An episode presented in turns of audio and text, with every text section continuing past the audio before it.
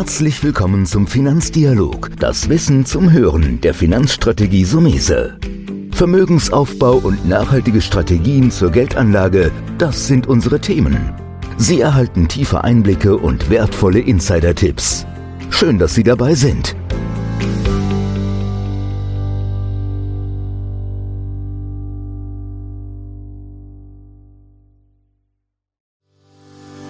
Herzlich willkommen zu einer neuen Folge von dem Podcast Deine Finanzrevolution von Antonio Somese, einem der führenden Experten und Autoren für Finanzen und Geldanlage in Deutschland. Erfahre echte Erfolgsanleitungen für mehr Rendite und Sicherheit mit deiner Geldanlage. Live aus der Praxis. Viel Freude beim Zuhören, Lernen und Umsetzen. Denn jetzt ist die Zeit gekommen für deine Finanzrevolution. Ein Plädoyer für die Aktie Warum, wieso, weshalb. Spannende Erkenntnisse von einem Fondsmanager. Herzlichen Dank, Herr Beuler, dass wir hier zu Lois nach Frankfurt kommen dürfen. Lois steht für Aktien. Bevor wir aber so ein bisschen auch über die Aktie reden, würde mich natürlich interessieren, Sie sind mittlerweile Vorstandsvorsitzender der Gesellschaft, noch recht jung, wenn ich sagen darf, tolle Karriere hingelegt. Wie kamen Sie überhaupt so in die Finanzbranche und am Ende zu Lois? Also kurioserweise, als kleines Kind haben ja die meisten da die Wünsche, die wollen Feuerwehrmann werden oder die wollen irgendwie Polizist werden. Und bei mir war die Faszination immer etwas mit der Börse. Deswegen begann dann damals mit diesen Filmen oder mit den Dingen, die man gesehen hat, wie dann auf dem Parkett da rumgeschrien wurde. So die Brokerage-Industrie an sich nicht, dass ich jemals Broker werden wollte, allerdings hat das irgendwie ein Faszinosum für mich ausgelöst. Und dann gerade dieses Wall Street-Thema und es kam dann in den 80ern, 90ern, schwappte das dann ja später immer mehr nach Deutschland über, sodass mich das eigentlich immer begleitet hat und auch immer bei mir im Fokus stand, irgendwas möchtest du doch in diese Richtung machen. Dazu muss ich noch sagen, bei mir im, oder im Elternhaus war das Thema Aktien und Aktienfonds auch immer ein wichtiges Thema. Das heißt, ich habe meinen ersten Aktienfonds mit 14, 15 auch selber besessen wobei man dann später dann mit Einzeltitel sein Glück probiert hat, äh, bis es dann dazu geführt hat zu sagen, okay, jetzt will man wirklich die, verstehen, die Materie verstehen und wie dann tatsächlich auch so eine Aktienauswahl, ich nenne es mal professionell, erfolgen kann. Es war dann so im Universitären, wie man sich das vorstellt. Meistens ist alles auf quantitativ ausgelöst, äh, ausgerichtet, effiziente Märkte, moderne Portfoliotheorie wo, mit, der, mit denen ich mich eigentlich nicht identifizieren konnte, weil es war so tatsächlich, wir haben dann rumprogrammiert und dann später haben wir dann einen riesen Filter geschrieben und dann kam so eine Liste raus von Aktien, du hast keine Ahnung, was die machen, allerdings soll das nach deinem Programm gut gewesen sein und da soll man dann das Geld hinlegen. Das war für mich nicht intuitiv nachzuvollziehen oder nicht einleuchtend oder es hat nicht in mein Weltbild gepasst. Auf der anderen Seite die Essays von Warren Buffett, also er schreibt ja immer sein, nach der Hauptversammlung seine Jahresberichte äh, und dann gab's diese, oder gibt es diese Zusammenfassung dieser Essays. Das zu lesen in so einer klaren Sprache war direkt, wo es mit dem Weltbild zusammengepasst hat, wo ich dann immer wieder gedacht habe, meine Güte, das ist ja, das ist ja eigentlich genauso, wie ich es auch halt machen würde. Und äh, das dann mit der Fundamentalanalyse, dass man ein Unternehmen gut versteht, dass man tatsächlich dann aufgrund dieser Tatsachen es auswählt so sein Geld investieren. Und das passte sehr gut mit mir zusammen. Und als ich dann Lois kennengelernt habe, glücklicherweise, war das genau diese Philosophie auch. Das heißt, es kamen viele, viele Dinge zusammen, wo ich dann dachte, weißt du was, genau so denkst du darüber, genau so denkt Lois darüber und das ist doch die perfekte Kombination. Vielleicht eine gute Überleitung, also ungewöhnlich, leider muss ich sagen, weil wir wünschen uns, dass viel mehr junge Leute und gerade dann am besten natürlich von den Eltern ein bisschen coacht und sich für das Thema Aktien interessieren ist natürlich ein, toller Start, wenn man so will. Da sind wir schon beim Hause Lois. Lois hat ja eine Besonderheit. Ich meine, es gibt die Großen am Markt, es gibt auch die kleineren, aber am Ende sage ich immer, es geht ja um die Philosophie. Und das ist, wofür steht Lois, welche Philosophie? Und das kann man super, äh, denke ich, auch zusammenfassen, weil es eine ganz besondere Aktienphilosophie ist. Nee, definitiv. Es, ist ja, es geht ja auch historisch zurück auf den Weg von Dr. Christoph Bruns, der gerade in den 90ern der Head of Equities bei der Union Investment wurde äh, um dann später dann eigentlich zu der Erkenntnis zu kommen, ich möchte etwas lieber was Kleines, was Feines, aber mit absoluter Interessengleichheit mit meinen Investoren und aus völliger Überzeugung das zu tätigen. So, und das Haus Lois hat eigentlich sich auf die Fahnen geschrieben, wir wollen fremder Leute Geld nur so verwalten, wie wir das mit unserem eigenen Geld machen und das mit der einen Assetklasse, also mit der, eigentlich der, wie soll man sagen, der Königsdisziplin, mit der Aktienanlage. Und tatsächlich ist das Haus Lois seit dem ersten Tag bis auf heute ein reines Aktienhaus. Es gibt keine Produkte, die irgendwie andere Assetklassen oder so etwas ausspielen, sondern wir sagen, wir wollen fremder Leute Geld so verwalten, wie wir unser eigenes Geld verwalten, mit völliger Überzeugung, mit einer Anlagephilosophie und eigentlich einem Investmentprozess. Und das hat sich über die Zeit nicht verwässert, sage ich mal. Und deswegen kann man sagen, in diesem großen oder dynamischen Wettbewerbsumfeld ist das eine gewisse Einzigartigkeit, da es tatsächlich die Boutique in Reinform ist. Die Boutique in Reinform heißt also in dem Fall auch Inhaber geführt. Das heißt, äh, die Vorstandsmitglieder, das genau. einer davon? Meine, meine vier Vorstands- oder wir sind im Vorstand vier Leute und genau diesen vier Leuten gehört auch 100% der Lois AG. Und dementsprechend, ich habe vor längerer Zeit auch Dr. Bruns auch schon mal ein bisschen mich ausgetauscht. Da hat er auch so angedeutet, dass im Prinzip wahnsinnig viel privaten Geld in den eigenen Fonds drin liegt. Es ist sogar so, wir reden sicherlich 90% plus der privaten Gelder plus nochmal das Geld der Gesellschaft auch in den Fonds. Nicht, dass das dann bedeutet, also verstehen Sie mich nicht falsch, das heißt, das Haus Lois macht nie Fehler oder es funktioniert alles bei uns. Aber der Investor oder der Kunde kann zu jedem Zeitpunkt sicher sein, mit seinem Geld wird so gearbeitet, wie wir das auch mit unserem eigenen Geld machen. Im Grunde ist es ja, wenn ich so ein bisschen zusammenfasse, eigentlich der schönste Ansatz, weil man will den gemeinsamen Erfolg, versucht natürlich den Misserfolg, das sind ja immer Kursstellen, ähm, auch zu verhindern. Was würden Sie so ein bisschen jetzt dem Privatanleger sagen, der sich mit Aktien oder für den Aktienmarkt interessiert? Worauf sollte der so ein bisschen achten? Also Sie haben es eigentlich eingangs eigentlich genau richtig gesagt. Es geht vielmehr um die Anlagephilosophie auch und den Investmentprozess dann nachgelagert, mit dem man sich aber auch selber identifizieren kann. Wir haben häufig dieses Phänomen, man verfolgt irgendwelchen schönen Ideen oder Dingen oder gerade vom Ergebnis, das dir versprochen wird, wie etwas sein sollte, sodass du dann denkst, hm, das klingt doch alles ganz gut, so machen wir es. Ob dann das kritische Hinterfragen, ob das überhaupt jemals möglich war, ob da zeitstabile Ergebnisse schon mal erwirtschaftet worden sind, fällt einigermaßen kurz oder fällt flach, da muss man doch ganz klar sagen. Und deswegen, wenn ich jetzt über einen Privatanleger nachdenke, man müsste sich mehr mit dem großen Bild auseinandersetzen. Das heißt, wenn wir jetzt mal Zeiträume aufschlagen und nicht, weil sich die Läuse ausgedacht hat, sondern tatsächlich, weil es empirisch nachzuweisen ist. 10, 20, 30 Jahre zeigt sich eigentlich, dass die attraktivste Anlageform die Aktienanlage ist. Das heißt, der für den Vermögensaufbau längerfristig kommt per anno beispielsweise eine Rendite von 7 bis 8 Prozent zum Tragen. Und das ist über verschiedenste Zeiträume zu sehen. Nun ist es so, wenn wir mal von der Aktie weiterdenken, was ist eigentlich die Aktie? Die Aktie ist eine Verbriefung für einen Unternehmensanteil. Das heißt, selbst wenn Ihnen und mir das unternehmerische Genie fehlt, eine Bayer oder eine Nestle oder eine BASF aufzubauen, haben wir doch das Privileg, uns über die Börse an solchen Unternehmen beteiligen zu können. Das heißt, es steht ja ein echter Sachwert dahinter.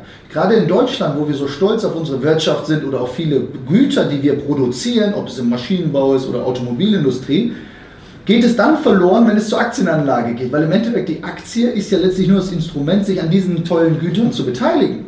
Und wenn man das längerfristig machen könnte, ohne dieses kurzfristige, man geht heute rein, dann geht der Markt 20% runter und dann wettert man und sagt, oh, ich will nie wieder was mit Aktien zu tun haben, weil die Kurse schwanken, aber der Wert des Unternehmens schwankt nicht so stark, wie man das vielleicht vermuten mag. Und daher ist eine langfristige Perspektive, ob man es am besten mit einem Sparplan macht, weil dann hast du auch dieses Timing-Ding nicht. Du kaufst jeden Monat für 100 Euro beispielsweise deinen Fondssparplan.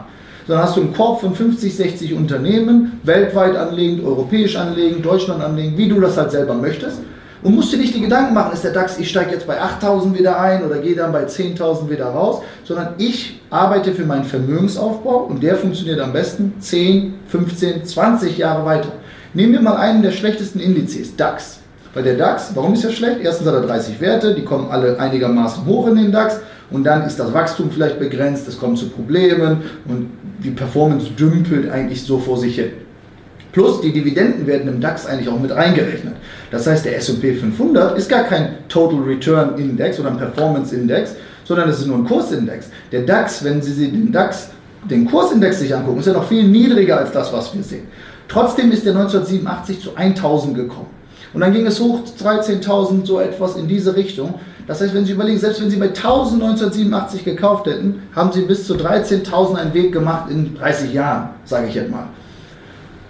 Auf dem Sparbuch hätten Sie das doch auch nicht hingekriegt. Und der DAX ist noch vermeintlich der schlechtere Index. Das heißt, wenn Sie global streuen so etwas, können Sie sogar noch viel mehr Rendite haben. Das heißt, das Allerwichtigste, was der Anleger braucht, ist erstmal das Verständnis dafür, dass kurzfristig an der Börse nichts zu verdienen ist. Nicht systematisch oder nachhaltig, sondern dass man langfristig sich an Vermögenswerten beteiligt Und wenn man dieser Sache Zeit gibt und eine gute Auswahl getätigt hat, kommt etwas sehr Prosperierendes dabei herum. Und das ist eigentlich das Entscheidende. Aber dann sind wir wieder an dem Punkt, den wir leider sehr, sehr oft haben. Dann sind wir doch wieder an dem Thema, in der Schule wird nicht, nicht richtig vermittelt, dass die Aktie, die, wie Wirtschaft eigentlich funktioniert. Und das ist vielleicht auch das Paradoxon. Meine, ihr habt euch auf die Fahnen geschrieben, deswegen sind wir auch heute gerne, gerne bei euch. Das Thema Wissen, Information muss nach vorne. Ich glaube, das ist, wo die meisten Angst haben, oder wie sehen Sie das ein?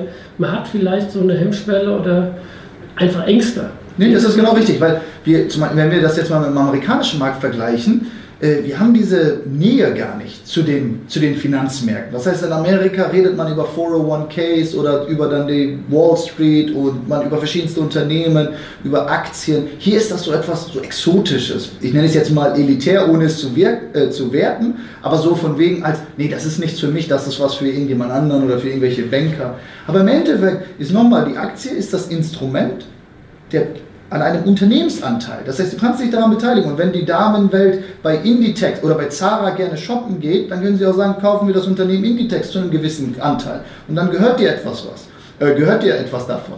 Aber diese Nähe verfehlt tatsächlich. Das heißt, selbst nach einem Universitätsabschluss in BWL bist du eigentlich der Materie noch sehr weit entfernt. Das heißt, es gibt Kommilitonen, die dann sagen würden, das ist doch rumgezocke oder die verstehen das selber überhaupt nicht, weil uns das nicht vermittelt wird. Das heißt, man müsste tatsächlich eine gewisse Nähe dazu haben oder eine, äh, diese Nähe müsste vermittelt werden, dass man, dass man doch tatsächlich irgendwie diese Hemmschwelle überschreitet oder diese Angst vor dieser Volatilität, die unüberbrückbar aussieht. Aber wenn man da mal hinter, hinter guckt, ist es tatsächlich nur irgendwelche Stimmungen, die hoch und runter klatschen. Denken wir an 2018 im Dezember, der Markt geht 10, 15 Prozent runter.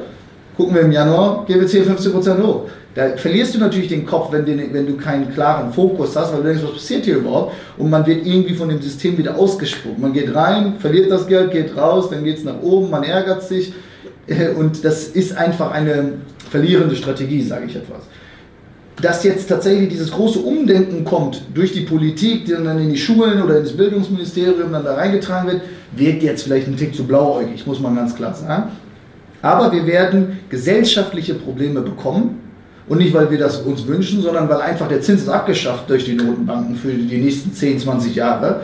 Und das heißt, der Vermögensaufbau ist nicht möglich. Das heißt, alles, früher hätte man für irgendwie Schatzbriefe und Bundesanleihen da ordentliche Renditen noch erwirtschaften können. Jetzt sind wir alle bei Null.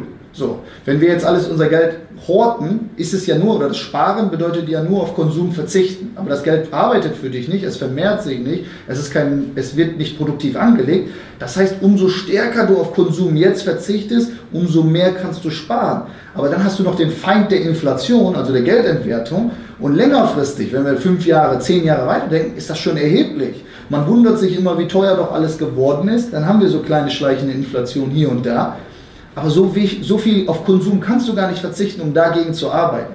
Und deswegen, weil der Zins weg ist, gibt es eine große Fehlallokation des Kapitals und das wird auch zu gesellschaftlichen Problemen führen. Also das wäre auch ein Thema, das ich natürlich gerne nochmal anspreche oder jetzt auch noch kurz mit Ihnen vertiefen will. Wir haben ähm, vielleicht lernen viele es aus diesem Druck, dass es keinen Zins mehr gibt. Ähm, ich denke auch, wir werden längere Zeit damit kämpfen müssen. Jetzt ist es aber auch so, man soll ja auch global denken, hatten wir eben auch, nicht nur auf dem DAX, sondern international. Da ist es ja so, dass die Amerikaner uns immer einen voraus sind, nicht nur bei dem Wissen und das Verständnis für Wirtschaft und Aktien, die haben auch schon ein höheres Zinsniveau. Ist das etwas, wo ihr dann auch in der Entscheidung, wenn man sagt, ähm, gerade vielleicht ein Anfänger im Aktienmarkt, sollte den internationalen Aktienfonds, würde ich sagen, äh, bevorzugen? Wie seht ihr da die Entwicklung? Weil zum ersten Mal in der Geschichte ist es ja so, die deutschen Zinsen sind ja immer den amerikanischen Zinsen hinterhergelaufen. Jetzt gibt man eine negative Emanzipation, nenne ich jetzt mal, weil der Zins null ist. Wird das so bleiben? Oder wie sehen Sie die Entwicklung dieser beiden großen Blöcke? Und da würde ich fast noch einen bitte zunehmen, nur ein kleiner Ausblick mal ein bisschen China, Asien vielleicht. Also tatsächlich, wir haben seit der Jahrtausendwende das Konstrukt der EU. Daher ist diese Abkopplung dadurch entstanden, muss man ja ganz klar sagen. Wir, wenn, es, wenn Deutschland eigenständig stehen würde mit der Währung und dem Wirtschaftsraum, wäre die Deutsche Mark ja viel fester, als was wir mit dem Euro haben. Das Zinsniveau müsste woanders sein, es sei denn, es würde von den Notenbanken manipuliert werden dazu. Also wir gehen nicht von steigenden Zinsen aus, äh, da einfach die Heterogenität zwischen den Staaten eigentlich so hoch ist, dass es nicht so funktionieren kann in dem Maße. Dass der, wenn wir jetzt mal auf Wechselkurse gehen, dass der Dollar so fest ist, ist vielleicht auch ein Tick übertrieben, muss man ganz klar sagen. In den USA ist auch nicht alles nur Gold, was glänzt, um das mal platt zu sagen. Also das Wachstum ist zwar da und das ist auch stark durch Steuerreform und Budgetdefizits befeuert worden, aber auch die Amerikaner, die haben, man kann nicht sagen, dass die nicht verschuldet sind. Und wenn man sich deren Defizite, deren Verschuldungsgrade ansieht, da haben die alle auf allen Zylindern gefeuert. Wenn das mal in ein rezessiveres Szenario geht, haben sie natürlich auch da Schwierigkeiten. Jetzt ist ja gerade die zweitägige FED-Sitzung und heute werden wir dann nochmal was davon hören dass eigentlich dieser Bilanzabbau der Notenbanken reduziert wird oder sich entschleunigt, plus dass die Zinsen nicht mehr so angehoben werden sollten, wie wir es eigentlich erwartet hatten, vielleicht noch im letzten Jahr. Das hat auch ein bisschen den Börsen wieder Auftrieb gegeben. Das heißt, selbst bei den Amerikanern sind wir jetzt eigentlich an einem Level angekommen, wo man sagt, man kann vielleicht noch einmal erhöhen, aber dann beginnt vielleicht sogar nochmal wieder ein Zinssenkungszyklus. Wir sind auf man nennt es Uncharted Territory, also so auf äh, Böden, auf denen man noch gar nicht weiß, was tatsächlich wie sich das alles entwickeln wird oder wie die Auswirkungen sind. Und äh, der Ausstieg wirkt doch sehr schwierig davon. Jetzt haben wir nochmal ein besonderes Thema dazu bekommen, und zwar die Handelskriege zwischen, auch gerade von Donald Trump entfacht, über China und den USA. Da erwarten wir hoffentlich jeden Tag irgendwo mal eine gewisse Entspannung, weil gerade diese Dinge nochmal zu einer disruptiven Welle geführt haben tatsächlich. Leute haben, sind verunsichert, wir haben, wissen nicht, wo wir investieren sollen, wie sich tatsächlich die Auswirkungen ergeben werden. Das gepaart mit einem gewissen oder gewissen Entschleunigung der, der, der Weltwirtschaft hat natürlich dazu geführt, dass große Panik auch am Aktienmarkt ausgebrochen ist. Jetzt für Asien, ich denke mal so China bleibt die große Unbekannte, weil die sagen selber, wir wachsen 6 bis 6,5 Prozent. Man weiß halt nicht genau, ob es so ist. Der Schuldenstand in China, gerade auch von der Unternehmensseite, von den Privathaushalten, von dem Staat selber, kann auch einige Fragezeichen aufwerfen, wie gut das alles funktioniert. Was wir bei den Chinesen halt nur wissen, und das ist ein großer Unterschied zu uns, die, stehen, äh, die, stehen, die Regierung steht immer bereit, irgendwas dagegen zu tun. Nehmen wir ein Beispiel Automobilindustrie. Sie haben abnehmende Absatzzahlen und sofort wird darüber nachgedacht, ob man irgendwelche Förderungen machen sollte, ob man staatlich irgendwie hilft, um diesen Absatzmarkt oder den Absatz wieder anzukurbeln. In Deutschland, unsere Autoindustrie ist super wichtig. Wir haben ganz, anderes, wir haben ganz andere Prioritäten. Niemand macht sich da Sorgen, sondern wir wollen noch Dieselabgasskandale, WLTP, wir wollen Mühebelastung, also die Umwelt retten in dem Zuge. Ich will das gar nicht moralisch bewerten, aber es ist einfach, man merkt die Mentalitätsunterschiede, weil der Wirtschaftsraum Deutschland braucht auf jeden Fall auch eine starke Automobilindustrie, weil da hängt ja auch einiges zusammen von Zulieferern oder von selbst ein Softwareunternehmen, was arbeitet für die, für die Autohersteller. Und daher ist natürlich gerade aus dem asiatischen Raum zumindest von der Impulsseite, gerade von der Regierung, auch auf äh, Hilfe zu hoffen. Und das kann dann nochmal diesen Wachstumsmotor weiter voranhalten. Das bestätigt im Prinzip ja nochmal, was wir vorhin hatten. In dem Moment, in dem du nur deutsche Aktien kaufst und nur auf dem deutschen Markt bist und hast ein Umfeld, und ich glaube, wir haben eigentlich die letzten Jahre das Problem gehabt, wir reagieren nur nach dem Motto, der Euro muss halten und der Euro muss zusammen, dass unsere Politiker gar nicht mehr auf wesentliche Kernthemen wie Wirtschaftsförderung vielleicht auch mal eingehen. Das ist ganz spannend, aber ich glaube, da liegt auch so ein bisschen momentan, ist mir ebenso der Gedanke gekommen, vielleicht für den Privatanleger so ein bisschen die Gefahr.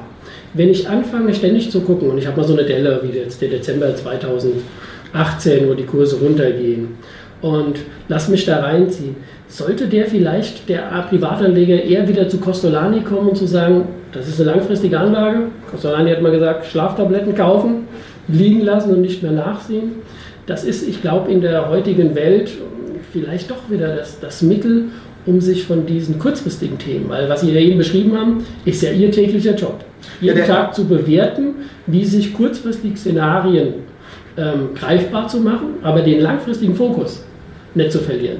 Das, das, genau das ist es ja tatsächlich, weil die, die, der Markt oder die Welt wird da immer kurzfristiger. Man denkt, Jetzt muss ich es noch kurzfristiger irgendwie alles regeln und tatsächlich doch die Prognose schaffen für die nächsten Wochen oder Monaten. Allerdings, das haben wir aus dem Auge verloren, dass eigentlich die Prinzipien für den Vermögensaufbau länger dauern. Bei jedem Unternehmen kann man sich ja vorstellen, dass von August bis Dezember keine Maßnahmen eingeleitet werden können, die dann schon im Januar, Februar des nächsten Jahres schon äh, Früchte tragen. So etwas dauert. Sie investieren ja auch, wenn Sie nur plakativ daran denken, dass sie eine Halle bauen müssen für die Produktion, da brauchen sie erstmal sechs Monate, bis die Halle überhaupt steht. Das geht ja noch gar nicht. Also dieser Fokus auf diese Kurzfristigkeit ist auf jeden Fall eine verlierende Strategie. Einem Privatanleger kann man nur raten, dass du suchst dir einen guten Fonds. Nehmen wir jetzt einen global anlegenden Fonds, der hat 60 bis 80 Werte. Das sind ja auch verschiedenste, aus verschiedensten Ländern, verschiedensten Industrien. Dinge, die man vielleicht aus dem täglichen Leben kennt, andere, von denen man noch nie was gehört hat. Aber man kriegt so einen Korb und Strauß von 60 bis 80 Unternehmen. Und die sind global tätig. Und dann spart man das monatlich, quartalsweise, alle halbe Jahre, wie einfach die Frequenz ist, die man selber machen möchte. Und tut das über 5, 10, 20 Jahre. Ich garantiere Ihnen, da werden ordentliche Renditen bei War ja in der Vergangenheit auch immer so. Jetzt gibt es den einen oder anderen Privatanleger, der glaubt dann, naja, jetzt kaufe ich mir selbst 50 Aktien und das wird schon gut gehen. Ich äh, sehe da ein bisschen anderen Ansatz, wird mich auch zu Ihrer täglichen Arbeit nochmal interessieren. Thema Branchenrotation. Ähm, weil ich glaube, wenn wir heute über Banken reden, meine, wir sind jetzt in Frankfurt und müssen jetzt nicht über Commerzbank und Deutsche Bank reden, die haben den Anschluss verloren. Ja, wir müssen ja heute über Technologie. Wie geht ihr damit um? Wie gehen Sie als ähm, Fondsmanager damit um, zu sagen, wann erkennt man oder kann man für den Privatanleger so ein bisschen sagen, da gibt es schon eine Branchenrotation und woran kann man das versuchen festzumachen? Also erstens an den Privatanleger, das ist so, ich nenne es mal Politik, Sport und bei Finanzen gibt es eine gewisse äh, Neigung dazu, sich selber die Expertise zuzusprechen. Das ist ja so, wenn Sie jetzt sich den Arm brechen, würden Sie ja auch nicht auf die Idee kommen, sich den selber zu operieren, sondern dann würden Sie sagen, ich gehe mal zum Arzt und dann macht er das. Wenn ich jetzt in der Finanzanlage bin, zu glauben, ich mache mal nebenbei, während ich Vollzeit arbeite und dann äh, habe ich noch gerade drei andere Hobbys, noch, noch eben meine Finanzanlage selbst, mag einigen gelingen, aber in der Regel kann das nicht so erfolgsversprechend sein. Es wäre ja auch pervers, wir arbeiten jeden Tag daran und wir haben schon die Schwierigkeiten, dass, dass tatsächlich die aktive, passive Debatte, brauche ich Ihnen ja nicht zu sagen, dann macht es noch jemand im Vorbeigehen. Also es ist sehr unwahrscheinlich, dass das so funktioniert.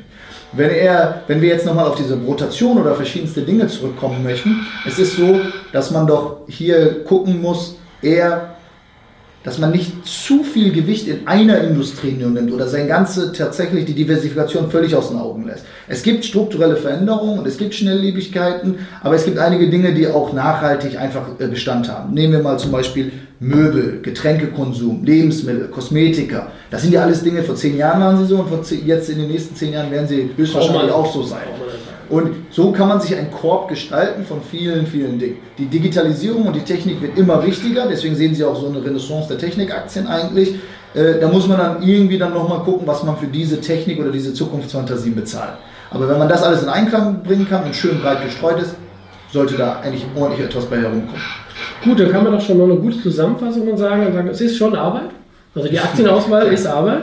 Fulltime-Job für Sie und ich sage jetzt mal das ganze Team von Lois. Ähm, der Privatanleger, sage ich immer, der darf oder sollte durchaus mal ein, zwei Aktien kaufen zum Ausprobieren. Das kann er machen, klar. Aber ich glaube, wenn es an größere Volumina geht, ist es anders. Kann man noch so eine Regel finden, wo man sagt, naja, wenn ich, früher gab es mal, das habe ich auch schon mal in einem Interview benutzt und mache es gerne nochmal, früher hat man immer gesagt, 100 minus Lebensalter gleich Aktienanteil. Ist das altmodisch oder ist es weiterhin eine gute Orientierung? Also wichtig ist für uns, dass überhaupt mal irgendwie ein Aktienanteil. Äh, also der Fuß muss erstmal in die Tür. So, weil im Endeffekt ist es ja so, da würde ja jeder mindestens 20, 30, 40 Prozent Aktien halten. Das sehen wir in der Bevölkerung auf jeden Fall schon mal nicht. Deswegen würde ich sagen, ein guter Anfang ist es.